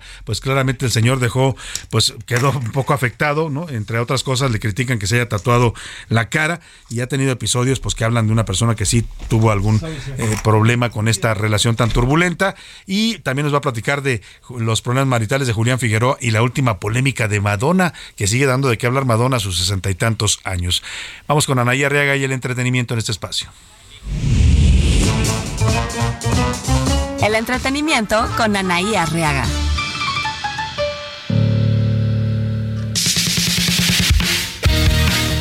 Excelente tarde, mi querido Salvador. Nos vamos con las breves del espectáculo. Cristian Nodal nos explica por qué tiene tantos tatuajes en su rostro. Vamos a escucharlo. Es una rueda de prensa por allá por Costa Rica y una señorita dijo, Nodal, ya sé por qué estás todo tatuado. Yo le dije, ¿por qué? Me dijo, es para cubrir los besos que te han dado. No sé si cubrir los besos con tatuajes sea una muy buena opción, pero a Nodal le ha funcionado hasta el momento. Oigan, y Julián Figueroa nuevamente vuelve a decir, he aprendido la lección. Sin embargo, pues todavía las cosas en su matrimonio no están del todo bien. ¿Por qué? Porque él no pudo cubrirse los besos que le dio a una fanática. Las cámaras de televisión lo delataron el que está casado soy yo, ¿no? Entonces el que tiene que poner el límite soy yo, ahí la falla fue mía, no de otra persona. Y pues lección aprendida, ¿no? Hay que, hay que aprender de los errores y seguir creciendo como seres humanos. Aprender las lecciones en ocasiones nos cuesta muy caro, oigan, y quien no aprende de lecciones y siempre nos sorprende es Madonna. Generó polémica tras sugerir que es gay en TikTok, todo porque intentó atinarle con su pantaleta a un cesto y en su leyenda decía, si fallo, yo soy gay. Aunque muchos creyeron presenciar un momento histórico, otros aseguran que la cantante ha sido bisexual por décadas. Sea lo que sea, es la reina del pop, que eso sí es lo que nos interesa, que nos siga heredando buena música. Que tengan una excelente tarde. Los deportes en A la Una con Oscar Mota. Bienvenido, ¿cómo estás? Mi querido Salvador García Soto, amigas y amigos, hoy un gran día para ganar cuatro temas importantes. Hay que empezar de una vez a hacer planes porque, pues la leyenda Rafa Nadal va a visitar la Ciudad de México, pero, pero no de shopping, ¿no? O sea, no a echarse unos tacos en Pantitlán, ni mucho menos. Jugar, a dar exhibición. Va a jugar un partido de exhibición contra Casper Ruth. Anoten, primero de diciembre en la Plaza de Toros México. Primero de diciembre en la Plaza de Toros México. Viene Rafa Nadal y de una vez hay que empezarle ahí a ahorrar. Eh, yo le dejo la información ya para que usted vaya viendo. cuesta el boleto? Eh, el boleto más barato está en 650 pesos, el más caro en 10,900 baros. Ay, caray. Eso en Caguamas. Yo sí pagaría uno de arriba para pues, ver a eh, Rafa Eso en. Caguamas, pues básicamente va a ser como que en unas semanas. Oye, ¿no? Que lo vas a ver chiquito, pero dices, yo estuve ahí con Pero funciona, ¿no? Y además creo que la Plaza de Toros México, y ahorita con un poquito de lo que tú hablabas, con lo que se está debatiendo, ¿no? De Toros o no, pero creo que funciona muy bien para otros espectáculos. Es un gran foro y Sí. tiene gran óptica, gran audio, todo. Sí, funciona muy bien. Entonces creo que va a lucir muy bien. Paso rápidamente a temas de la Champions. Está jugando en este momento. Real Madrid contra el Shakhtar Donetsk 0 a 0. París Saint Germain va ganando su partido 1 a 0. Ojo porque este es un detalle importante con el Shakhtar. Un equipo que pues está siendo muy afectado como muchos otros y como muchos temas deportivos por el asunto eh, de la guerra. No se sabe dónde terminará jugando. Si seguirá en la UEFA ni mucho menos. Ha sido verdaderamente afectado este equipo ucraniano de aquí. Pues bueno, Chicharito Hernández anotó su gol número 18 en la MLS. No va a ir al Mundial. ¿Por qué no está en el Mundial Chicharito si No es el que más bien. goles anota? No le cae bien al Tata Martino. Ya, sencillamente no le cae bien al Tata Martino. Algunos directivos también de México le dijeron, ¿sabes qué? Hizo algunas cosas que no nos parece y no va. Entonces, pues ahí está. Y por último, los Chiefs le ganaron a los Raiders en la cierre de la semana 5 NFL. Muchas gracias, Oscar. Nos despedimos de usted. Que pase una excelente tarde. Lo dejo con Adriana Delgado y el dedo en la llaga. Ya sabe, todo este equipo lo esperamos aquí mañana a la una. Hasta, hasta mañana. García Soto. El espacio que te escucha, acompaña e informa. A la una. Con Salvador García Soto.